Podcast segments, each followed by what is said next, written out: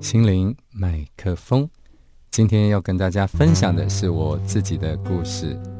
这篇文章我把它叫做“永不言不”啊，Never say never。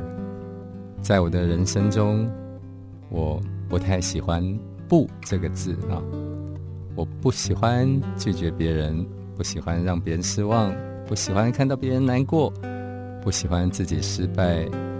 相信人性本善，希望世界更好啊，台湾更好，身边的人更好，所以我自己会尽我所能去做一些事情。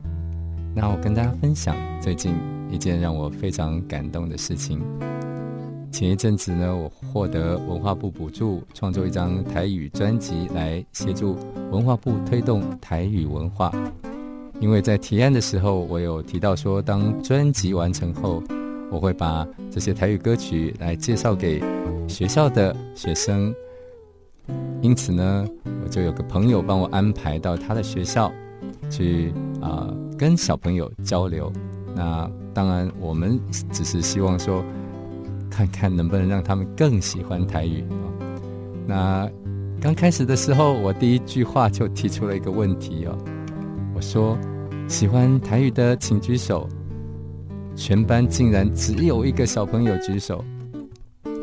这时候站在一旁的台语老师非常尴尬，而且连续的问了三次：“小朋友，你们真的不喜欢台语吗？”啊，他问了三次。那可爱的小朋友们跟老师说：“老师，我们虽然不喜欢台语，但是我们喜欢你啦。”这时候那个台语老师的心情就比较放松一点了。那看到这一幕，虽然。我心中觉得对这个台语老师有点不好意思哦，但是我也觉得这就是我今天为什么要来小学跟小朋友交流的目的啊。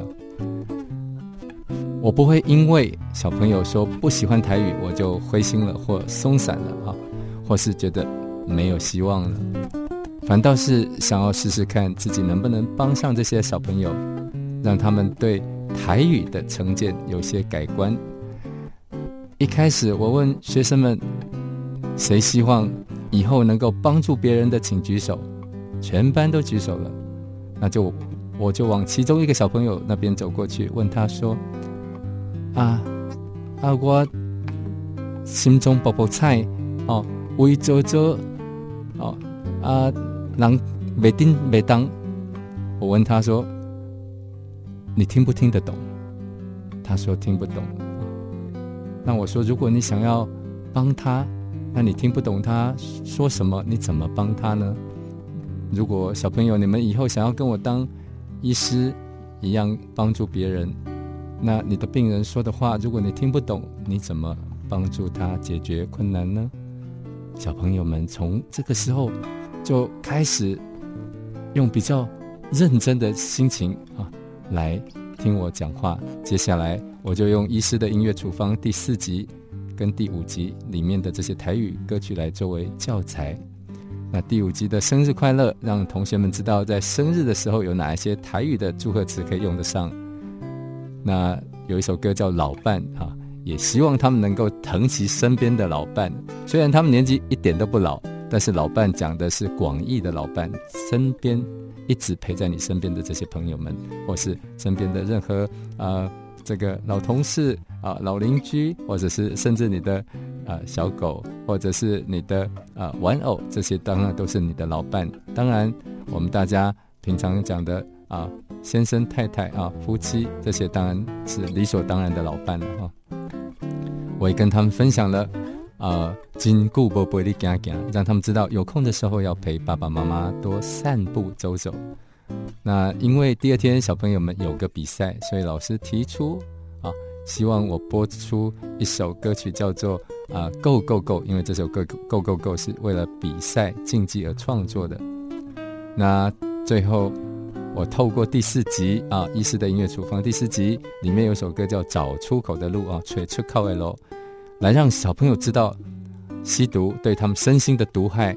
对亲友的伤害，对前途的危害，对社会治安的败坏，那小朋友听完以后，确实都表示说，以后就更不敢去碰毒品啊，也不会去碰毒品。在下课前，我再问了两个问题。第一个是觉得今天上课对大家有帮助的，请举手。很感恩的看到全部的小朋友都举手了。接下来我再问，觉得喜欢台语的小朋友请举手好吗？好，这次居然全班也都举手了。我相信绝大部分的台语老师，他们的台语都讲得比我好，教的比我更棒。但是，我只是希望借由我的交流，能够让小朋友们觉得台语不是那么严肃艰深啊，那么可怕啊。而且学台语能够让自己以后更多的人能够沟通，帮助那些啊需要帮忙的人，尤其是那些只会台语而不会讲国语的人。